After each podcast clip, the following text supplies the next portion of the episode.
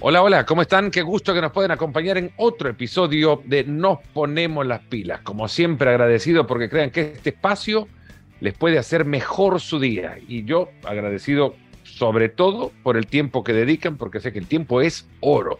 Y hoy con un invitado de, de, oro, de altos quilates, además, iluminado recurrentemente por las grandes luces de, de uno de los deportes más populares del planeta deporte, hoy más aún, después de la enorme exposición que le ha dado la, la plataforma de Netflix a la Fórmula 1, uno de los deportes más seguidos en el mundo y personalmente uno de los deportes de cabecera, creo yo, en cada calendario eh, deportivo. En medio de la vorágine de ese circo que es la Fórmula 1, camina eh, un personaje fundamental para el éxito, el éxito que es la historia de una de, de, uno de los grandes pilotos del circuito hoy en día, que es Sergio Pérez. Jo Canales, mexicano, también es el encargado de llevar consigo el cincel que construye físicamente el cuerpo de un corredor de Fórmula 1. Jo, muchas gracias por acompañarnos en Nos Ponemos las Pilas. ¿Cómo estás? Hola Fernando, ¿cómo estás? Muchas gracias por la invitación y muy contento de estar aquí contigo. ¿Acostumbrado a esto de ser también una figura mediática dentro de lo que es el circo de la F1? Pues, eh, ¿qué te digo? Un poquito ya parte de, de, lo que hacemos este día a día y la verdad es que muy contento, la verdad, con, con todo lo que está pasando alrededor de, de la Fórmula 1. Muchas veces se escuchó decir, no vamos a calificar quién o por qué lo dicen, pero muchas veces se escuchó decir que la Fórmula 1 no es un deporte. Vos como performance coach, o sea, entrenador de actuaciones, entrenador físico de, de un corredor de Fórmula 1, ¿qué decís? Sí, eh, eh, creo que ese tema ha sido eh, muy recurrente porque cuando, cuando vemos a los pilotos competir, pues, los vemos dentro del coche, ¿no? Entonces, si lo relacionas a, a, tu día a día, cuando te subes a tu, a tu automóvil, pues obviamente no, no le encuentras un sentido físico demandante importante y después, eh, pues como te digo, están arriba del coche y no los ves, entonces no estás viendo el esfuerzo físico que están haciendo, ¿no? Pero de entrada están dentro, dentro de, de la cabina, están a una muy alta temperatura, que eso ya lo vuelve eh, demandante de por sí, van a velocidades muy altas y luego tienen las fuerzas G que están trabajando en contra de, de, de los movimientos que tú vas haciendo al coche. Entonces, vamos a pensar que, que los pilotos están en un, dentro de un hot sauna, en una posición de plancha, por así decirlo, porque todo el tiempo están eh, contrayendo el cuerpo, el core, el, el, cuello, por supuesto, la espalda, para detenerse y poder manejar lo mejor posible. Y están así cerca de 90 minutos, ¿no? En promedio un poquito más. Entonces, eh, si quisiéramos hacer eso nosotros, evidentemente tendríamos una gran, gran demanda física y y además al mismo tiempo tienen que estar super sharp, reaccionando, tomando decisiones, manejando, rebasando, eh, haciendo todos los, los, los ajustes que les van pidiendo sobre la marcha. Entonces, por supuesto que es un deporte súper demandante y exigente físicamente, ¿no? Pero eh, a simple vista no, no lo podemos notar. ¿Cuán, cuán, cuál es el promedio de, de, pulsaciones por minuto que un piloto de Fórmula 1 lleva consigo durante toda una carrera? Fíjate que no lo tengo. Eh, ten, tienen un sensor que va detectando eh, las pulsaciones por minuto que llevan, pero ese sensor nosotros no lo no podemos ver el no vemos el eh, la, la, frecuencia que lleva ahí, entonces no lo logramos ver, no, no te mentiría. Pero la exigencia de una carrera de dos horas de, de, de Fórmula 1 dentro de todos los, dentro del contexto que has descrito, que parece obvio y evidente, es difícil pensarlo, es más, es difícil pensar que puedes aguantar una posición de plancha por un minuto dentro de un sauna en altas temperaturas, como que hacer una plancha, eh, un plank de codos en, en, un sauna tras correr cinco kilómetros.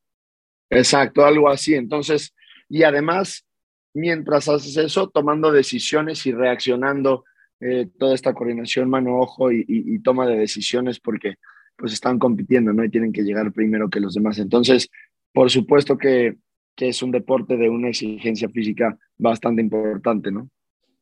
¿Comparable con qué? ¿Los registros o con quién, por ejemplo? ¿Registros atléticos de un corredor de Fórmula 1?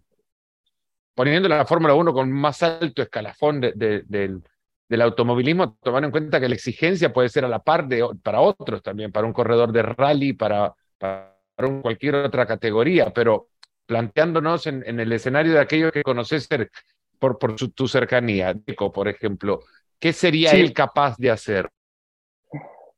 es, es, un, es un mix importante, ¿no? Son varias cosas que tiene ahí. Por supuesto, eh, la capacidad aeróbica está, entonces eh, el correr un 10K, un, estar en la bici durante 90 minutos, 120 minutos es una actividad física usual para, para, para un piloto. En, obviamente en toda la cuestión de fuerza, tiene, tiene un, un, planteamiento y una planificación de, entrenamientos de fuerza también semana a semana bastante usual, como, como muchos otros deportistas. Em, pero la parte, como el, el sello y, y, la parte muy importante de los pilotos, obviamente es esto que se ha platicado mucho de toda la fuerza que tienen que tener en el, en el cuello para sostener las, la cabeza contra las fuerzas G que los está moviendo cuando frena, cuando las curvas, cuando acelera. Entonces, esa es muy similar o, la podrías comparar un poquito con la fuerza de cuello que tendría que tener un, un boxeador o a lo mejor un jugador de, de fútbol americano. Y luego tienes esta coordinación mano-ojo, eh, pues toda las, la, la, reacción que tienes que estar haciendo eh, con, con, para rebasar, para eh, estar eh, manejando tu coche mientras, mientras pasa todo esto. Entonces, creo que lo puedes relacionar o comparar en, en diferentes dinámicas y deportes y un, un, piloto podría ser capaz de hacer eh, varios de estos que te, que te comento. Cuando, cuando tratas de entrenar a un corredor para su especialidad, evidentemente tenés que tenerlo en, un estado físico óptimo, pero al mismo tiempo también relacionar eh, ciertos vehículos de preparación al hecho de tomar decisiones dentro de todo ese estrés físico. Eh, ¿Has desarrollado ejercicios propios para él eh, o existen estándares de, de, que se ve regularmente, por ejemplo, Pierre Gasly el otro día lo veía con, con un jugador de fútbol americano en el Gran Premio de Miami, probando con el jugador de fútbol americano el ejercicio de las pelotitas, ¿no? De caer con las pelotitas y, eh, ¿Existen otros ejercicios o, creados por ti de acuerdo a las condiciones de, Checo y las necesidades de Checo para, para trabajar? Sí, mira, no, no es como que tú vayas a crear un, un ejercicio, por así decirlo, pero sí una dinámica eh, como esto que cuentas de Gasly, las pelotas. Eh, nosotros fuimos de los primeros que utilizamos las luces de reacción, que ahora son muy comunes en la, en la Fórmula 1 porque hace todo el sentido. Entonces nosotros llevamos ya un buen rato utilizándolas. También eh, jugamos con, con pelotas para, para este tema de reacción, como lo has visto con Gasly, pero nosotros hacemos una especie de malabareo entre él y yo. Nos aventamos las pelotas, eh, pues yo cada vez intentando ponérselo un poco más difícil, ¿no? Entonces, también eso. Y lo que sí tiene como muy particular este deporte, como los deportes individuales, es que cada piloto con su entrenador tienen ciertas rutinas y, y y formas en las que trabajan que se vuelven únicas de, del piloto y que, y que las haces en, en, cuanto a lo que mejor les puede funcionar, ¿no? Entonces, este proceso, por ejemplo, previo a, a la carrera en el, que, en el que hacemos una activación, pues es muy particular de cada uno y nosotros tenemos uno que es ya muy claro eh, eh, para Checo, ¿no? Que es eh, primero hacer algo de movilidad, después activar el cuerpo y elevar la frecuencia cardíaca, después hacer algo de, de reacción mano-ojo, coordinación mano-ojo, activar el cuello, eh, los antebrazos, que son los, los específicos de, de este deporte, y de ahí se cambia y listo, se sube el coche, ¿no? Entonces, cada quien tiene como sus, sus procesos y sus formas de, de hacer diferentes cosas, y ahí sí cada, creo que cada piloto tiene una forma muy singular de hacer lo suyo. Cuando, cuando hablamos de, performance coach, esto incluye también el desarrollo de dinámicas que permitan alejar el, espectro cognitivo del piloto, eh, porque dentro de todo el, el, corredor de, de, maratón, por ejemplo, expuesto a similares agencias eh, que un piloto de Fórmula 1, físicas digo, no toma, mucho, no toma decisiones como las que tiene que tomar el piloto de Fórmula 1. En ese estrés de exigencia física, existen ejercicios o adaptas o entra dentro, dentro de tu rol también incluir ejercicios que alerten la, esa capa cognitiva del, del piloto, de Checo puntualmente. Sí, sí, sí, correcto. Hacemos ciertas cosas. Eh, por ejemplo, tenemos unos días en los que salimos a hacer un trabajo físico, a trotar específicamente o a correr, y en el que intencionalmente vamos platicando, ¿no? Entonces, porque pues tú lo has visto en la carrera, todo el tiempo está en comunicación con su ingeniero, entonces, bueno, queremos asimilar eso. Luego, eh, muchos días tenemos diferentes días establecidos de entrenamientos y hay días de trabajos específicos y en esos días sobre la fatiga, cuando Checo ya está cansado de, de ejercicios que vamos haciendo, intento meter estos ejercicios de reacción y de coordinación en un ojo ¿Qué le ponemos un sudoku? ¿Le pones un sudoku? ¿Le pones un sudoku después de 10 kilómetros?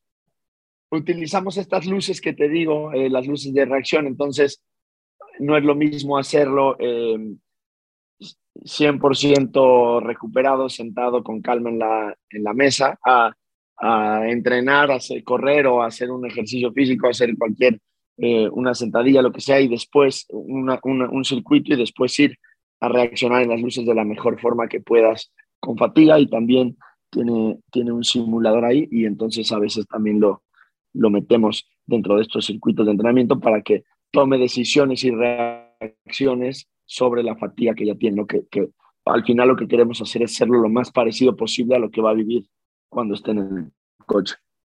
Esto viene desde total ignorancia. La, pregunta, ¿se puede adaptar la preparación de acuerdo a la exigencia de un circuito? Lo que hacemos, sí, sí, sí se puede. Lo que hacemos es, sabiendo las particularidades de cada circuito y las demandas más específicas que puede tener uno u otro, hacemos cosas em, de acuerdo a ellos, ¿no? El, ejemplo más, más común son pues, los, los circuitos en los que la temperatura y la humedad son más altos, como Singapur, como Miami, como Austin. Y entonces, en el trabajo previo a estos, pues intentas hacer cosas que te adapten a, eso, como han, visto mucho a los, a los pilotos entrenar o hacer trabajos en el sauna, por ejemplo, eh, salir a correr a, a, mediodía a las 12, 2, 3 de la tarde con el sol a tope para simplemente es eh, ir adaptándote a la sensación térmica que vas a tener en esos días. Entonces sí, dependiendo, hay otros que son mucho más exigentes para, para el cuello, por ejemplo, o, los antebrazos, entonces en esos haces un trabajo un poco más, más puntual hacia allá. ¿Cómo trabajas con, con Checo Pérez? ¿Cómo llegaste a encontrarte con Sergio? Pues mira, con, Checo fue un poco de, de, de, muchas casualidades y mi hermano vivía en Guadalajara, jugaba fútbol con el hermano de Checo se hicieron buenos amigos, luego eh, Toño me pidió que, que lo fuera a entrenar a Guadalajara, hicimos buena amistad, luego aproveché para hacer algunos entrenamientos en casa de, de, Checo que, tenía, que tiene un gimnasio y ahí me tocó hacer unos entrenamientos para el Chicharito y al mismo tiempo Checo estaba entrenando ahí eh, con Xavi. Después algunas veces él venía a México solo y, y, lo iba a entrenar y así eventualmente hice un, una mini pretemporada con él en un summer break y ahí me invitó a ser parte de su equipo y, y de ahí hemos, hemos venido hacia acá. Entonces así ha sido el... ¿Cuál fue la primera carrera? Muchas casualidades que se fueron combinando. La mía, la primera fue Spa en, en el 2018, si no mal recuerdo. Quedó ¿Tenías, ¿Tenías alguna, alguna experiencia con la Fórmula 1? ¿Habías asistido a algún gran premio alguna vez? No, no, no, de hecho, este, eh, lo, platico mucho. Tengo dos tíos que son eh, fanáticos de la Fórmula 1 desde, desde siempre y me acuerdo perfecto que eh, ponían una carrera el domingo y mi hermano y yo mejor nos salíamos al, al jardín a jugar fútbol porque decíamos que estar viendo coches dando vueltas. Entonces, no, mi primera experiencia así como tal fue, ahí en el garage de, de Spa viéndolo correr, ¿no? ¿Y qué te generó? Pues mira, al final el deporte es algo que, que, me ha fascinado toda mi vida, que me apasiona mucho. Entonces, la sensación de competencia para mí siempre es eh, pues algo que, que, me gusta muchísimo. Entonces, ya estar dentro de, del equipo de alguien que estaba compitiendo, por supuesto que me generó muchísima emoción y, y, gusto. Ya allá adentro no podés hacer nada, bueno, podés hacer muy poco por él. ¿Qué haces? No, no, el trabajo ¿Qué haces en el, garage? trabajo es, en el garage los días de práctica y de quali, eh, que, que, el coche está, entra y sale al garage, si estás ahí al pendiente de cualquier cosa que pudiera necesitar el, el piloto, ¿no? Cambios de casco, hidratación, eh, cuando hace mucho calor, estarlo enfriando, en fin, eh, registrar el peso cuando se sube el coche y cuando, cuando se baja, pero la, todo el trabajo es previo a que, que empiece la carrera y bueno, durante las sesiones, esto que te digo, y ya durante la carrera, si hubiera banderas rojas, que es el único momento en el que bajan y, y, paran, pues bueno, dependiendo si tarda mucho, volver a, hacer una pequeña activación, eh, cambiar el casco, cambiar la ropa en caso de que sea necesario. Entonces, bueno, es, es más, ya una vez que empieza la carrera y el trabajo en el garage es eh, ayudar a, a, tu piloto en cualquier cosa que pueda necesitar. Yo he encontrado, habiendo visto garages de Fórmula 1 y, y, fanático de la cocina, no cocino nada, no puedo, quemo los panes y me pongo a tostar pan, pero me encanta comer bien y me encanta ver, me fascina ver la actividad de una cocina, cuando van eh, pasando con cuchillo en mano eh, por un corto espacio y los garajes en la Fórmula 1 son muy parecidos a eso, cada uno reconociendo qué espacio tienen que dar sus pasos para no chocar con el espacio del otro. Eh, ¿A qué le encontrás parecido a esto y, y, y, cómo nos sirve a nosotros para identificar cómo el trabajo en equipo en un espacio reducido se debe llevar adelante? Sí, ya lo dices muy bien. Fíjate que yo también soy un apasionado de la cocina y no lo había relacionado, sí, pero es, es hace todo el sentido y es un platicaba ¿Pero cocinas con... o, o, solo de comer? Yo es lo mío. Sí, sí comer. me gusta, la verdad sí me gusta, sí. a mí sí me gusta ahí meter las manos. Pero es un caos organizado. Platicaba eh, con una persona del equipo hace tiempo y me decía eso, que lo que podían ver es, es, un, es un caos organizado. Todo el mundo sabe lo que tiene que hacer y sale el coche y ves como todos cruzan y entra y ya están preparados y cada quien sabe lo que tiene que hacer. Y después, si hay un problema en una zona del coche, todos van hacia allá a ayudar y a hacer lo más rápido posible las cosas y a salir bien. Entonces, eh, si lo puedo relacionar con algo, eso es eh, con un deporte de equipo, ¿no? Un, un, equipo de fútbol, un equipo de fútbol americano. Cada quien tiene su puesto, cada quien sabe lo que tiene que hacer y al final todos se ayudan para, para hacer el resultado, ¿no? Entonces en el garage eso pasa con todos los mecánicos e ingenieros que están en este caos organizado y los ves cruzar, pero todo el mundo sabe perfecto qué hacer. Y obviamente tienen unos, unos sistemas y unos protocolos perfectamente bien hechos para, para poder hacer esto de la manera más eficiente. ¿Cuánto tiempo te tocó dejar de chocarte con gente del garage para saber que estabas en el lugar correcto? no, fíjate, lo más chistoso es que la mayoría del equipo eh, eh, son ingleses, entonces normalmente tú vienes de frente con alguien y te mueves hacia el lado que, que acostumbras, ¿no? Como en la calle, entonces... Caminan del otro lado también. Exacto, sí, vienes de frente y tú quieres quitarte y normalmente tu reacción es ir a la, a la derecha, ¿no? En, en, pues en México, por ejemplo, y ellos al entonces eso era muy común al principio que ibas en el pasillo y los dos iban hacia el, hacia el mismo lado en lugar de, de, de moverte, ¿no? Pero bueno, esa es una curiosidad. Eh, por, por ser como son y por ser como somos, al final latinoamericanos eh, con, con otro, el mismo tipo de sangre roja para todo, pero digo, con otra, otra temperatura, eh, Sí, sí. ¿Cómo, ¿Cómo, los tratan ustedes? ¿Cuándo pasan de decir, bueno, ya está, dejen de, de, molestar con el chiste del tequila y los mariachis? ¿Y cuándo empiezan a entender un poco la, la, la pasión y el corazón del, del, mexicano, pero del latinoamericano en general? Sí, fíjate que por esa parte creo que dices muy bien, el, el latino tenemos eh, otra temperatura y al final nos,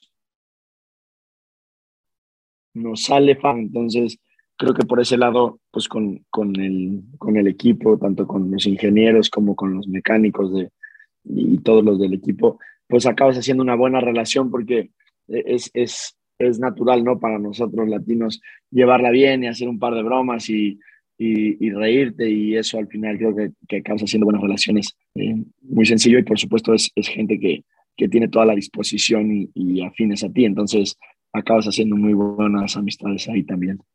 Ya con todo el respeto que nos están escuchando además, pero en pos de la conversación y que se entienda, ya varios dicen, chingado, vamos cabrones, ¿o no? Sí, sí, sí, sí, ya, ya se la saben, vamos cabrón. Yo te quiero decir que después de 23 años creo que es la primera vez que pronuncio esta palabra en algo que tiene que ver con ESPN, pero por eso me disculpaba en el arranque para que, para que la gente lo sepa. los dos, pero ya lo dijimos. es que se tenía que, se tenía que decir así y se dijo además para que lo entiendan. Pero y si había una primera vez que lo ibas a decir era con mexicanos, así que muy bien. Y sí, ¿por qué no? se nota además, porque hay, hay una, invasión contractual a la intimidad de un, de, un deportista y de, y de su entorno a raíz del Drive to Survive, que es un fenómeno de todos los deportes, me parece, porque ahora están todos los deportes tratando de encontrar una plataforma que exponga a sus personajes. Ahora los personajes de la F1 expuestos, eh, ya todo el mundo parece que les conoce, ¿no? ¿Hasta dónde no entran, digamos, o hasta dónde dicen, ya está, acá quédate, afuera, déjame tranquilo, la cámara acá no llega. Sí, es, es, es un poquito ahí decisión personal, pero creo que ese fue la, pues el, el, éxito tan grande al, al, a todo lo que pasa alrededor del momento que tú los ves, que es cuando se suben al coche, ¿no? Entonces, ¿qué pasa antes? Que todo este tema de, de, las situaciones del equipo, que hay solo 20 lugares, que quién lo puede perder, que quién puede regresar, que quién se va a cambiar de equipo, eh, las relaciones entre los pilotos del mismo equipo, en fin, todo eso, ¿no? Creo que, que, le dio a la gente un, pues una ventana más grande para saber qué, qué pasaba con estas personas, no solo cuando, cuando están dentro del coche, y sí, cuando toca que, que estén grabando, eh, tienen un acceso bastante completo, digamos, a, a, lo que pasa en esos días, ¿no? El concepto de equipo lleva a entender que los miembros de un mismo equipo son compañeros, pero la sensación que queda es que hay miembros de un mismo equipo que lo que hacen es trabajar juntos nada más. Sí, no, a ver, la idea es que tienes, tienes dos competencias pasando al mismo tiempo. O sea, estás compitiendo por ser el equipo campeón, pero también el piloto campeón. Entonces, quieres que tu equipo gane, quieres que los dos sumen la mayor cantidad de puntos, pero también tú quieres sumar más puntos que el, tu coequipero. Es muy difícil. No tiene paralelo es una competencia interesante. No tiene paralelo en el deporte esto. No hay, no hay equipo de básquet a donde existen las, las personalidades ¿no? dentro de un equipo de básquet, pero es muy difícil uno que quiera dentro de un equipo ganarle al otro antes que ganar como equipo. Exactamente, o sea, pues, sí, sí, lo, dices bien, ¿no? Puede, a ver, en, los otros deportes puede uno resaltar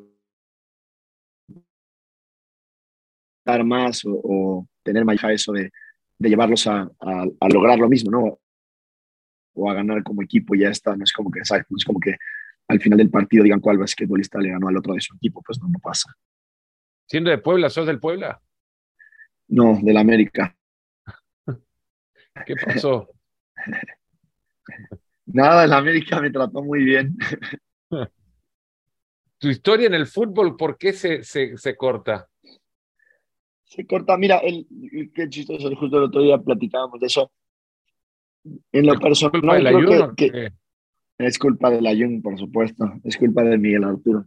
No, mi, mi proceso de, de, de, formativo, mis fuerzas básicas fue muy intermitente. Salí mucho a jugar tenis, regresé, eh, buscar otros deportes. Entonces, creo que por ahí pudo, me pudo haber sumado un poco más, haber hecho todo el proceso completo. Em, y luego cuando, cuando tuve buenas oportunidades, porque las tuve, creo que no las, no las pude concretar. Em, ¿Cuáles eran o cuáles fueron? Pues en, liga de ascenso tener ya partidos como titular y no, no tuve el, mejor desempeño. Luego también tienes casualidades cuando estuve con equipo de primera división, que estuve por, seis meses en el momento en que en haber eh, debutado, jugado, no estaba registrado, entonces no había opción hasta el siguiente torneo y ese siguiente torneo ya no pasó. Ahí fue cuando me fui a, fui a Liga de Ascenso. Entonces, eh, pero bueno, esa, esa no depende de mí, pero las dependiendo de mí sí tuve ahí buenas eh, ciertas oportunidades que, que pude haber, este, pues me pude haber desarrollado mejor, eh, tenido mejor performance y, y, y, no lo pude tener. Creo que el aspecto mental también es muy importante en eso. Y, y por otro lado también, pues creo que hoy por hoy estoy acá porque es la manera de seguir relacionado al deporte y a la, al alto rendimiento que tanto me gusta y hoy por hoy pues poder aportar un poco más de lo que a mí me hubiera gustado tener cuando estaba en, en el momento de, de, poder ser yo el, el deportista en, haciendo su deporte, ¿no? ¿De qué futbolista jugabas? No me digas de qué posición, sino quién eras futbolísticamente. Oh, eh, muy rápido. Yo corría mucho. Eh, Pero hay que tener la pelota para correr mucho. Usain Bolt corre mucho también. Un Ener Valencia, algo así. Perdón, Antonio Valencia, Antonio Valencia del Manchester. Ya sabes, rápido, por las bandas. Lateral. Eso, era lo que me gustaba. Volante. Y bueno, has trabajado, no sé si seguís trabajando con Miguel Ayun también. Sí, por supuesto. ¿Cuántas veces hace crioterapia o, nos ha mentido con la edad? Porque parece que corre más que hace 10 años. Eterno, ¿verdad? Ese no para. Pues mira, muy del estilo, obviamente eh, Miguel Ayun es exageradamente más técnico que yo, pero ese estilo de ida y vuelta, mucha velocidad por la banda, ese, ese estilo de juegos, sí, definitivamente ese sería una buena comparación. Eh, y sí, parece eterno. ¿Ha llegado en la preparación a un nivel científico a donde se pueden eh, reducir ya los detalles en los que se definen las competencias, pero se puede llegar a más todavía, se puede tocar todavía aún más la, la, la preparación, darle vuelta a la tuerca de la preparación física en todos los deportes, digo.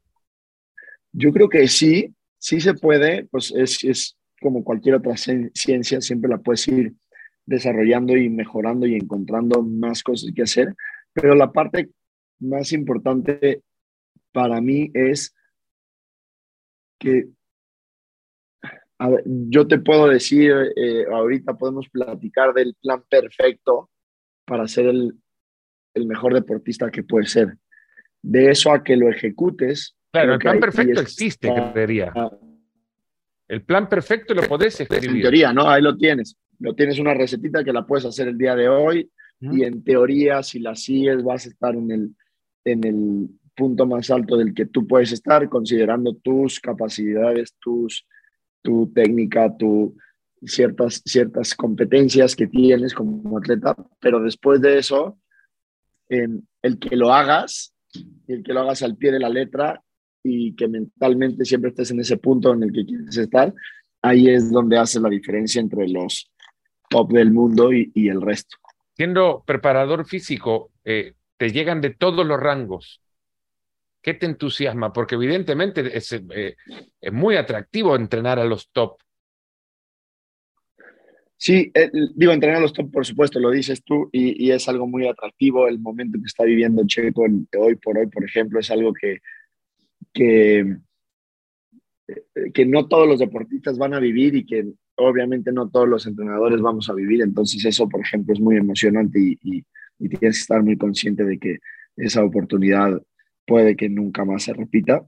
Pero por otro lado, todo el proceso formativo también me gusta mucho. Mi cuñado Adrián Senderos es, es un muy buen entrenador de, de golf en México y, y, hemos hecho buena mancuerna con todos sus golfistas en, en, camino a college o que ya están en PGA Latinoamérica y que han tenido buenos, eh, ya han tenido torneos de, de PGA, pues hemos podido trabajar en, en conjunto. Y esa parte formativa también la verdad es que es muy, muy emocionante eh, poderlos acompañar en un, en un torneo, caminar con ellos, eh, pues viendo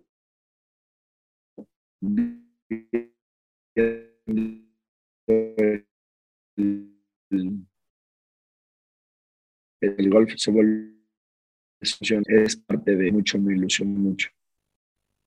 Eh, se cortó un poco cuando dijiste caminar con ellos. Sí, se, cortó ahí un poquito.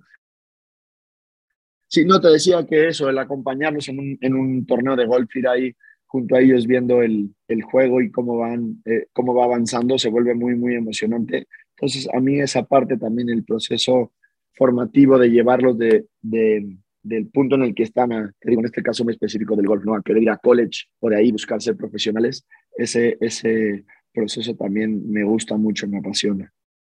¿Quién es tu deportista eh, emblema? La figura que decís, este es el, el representante de todo lo que significa eh, lo que, en lo que yo creo. Pues solo hay uno, ¿no? Michael Jordan. Pues no sé, hay varios, pero bueno. Sí, sí. Para mí es el, el, el, mejor de todos los tiempos. ¿Te, cruzó ya en algún paddock? No, no, el año pasado estuvo en Miami, pero nunca lo vi. Ajá.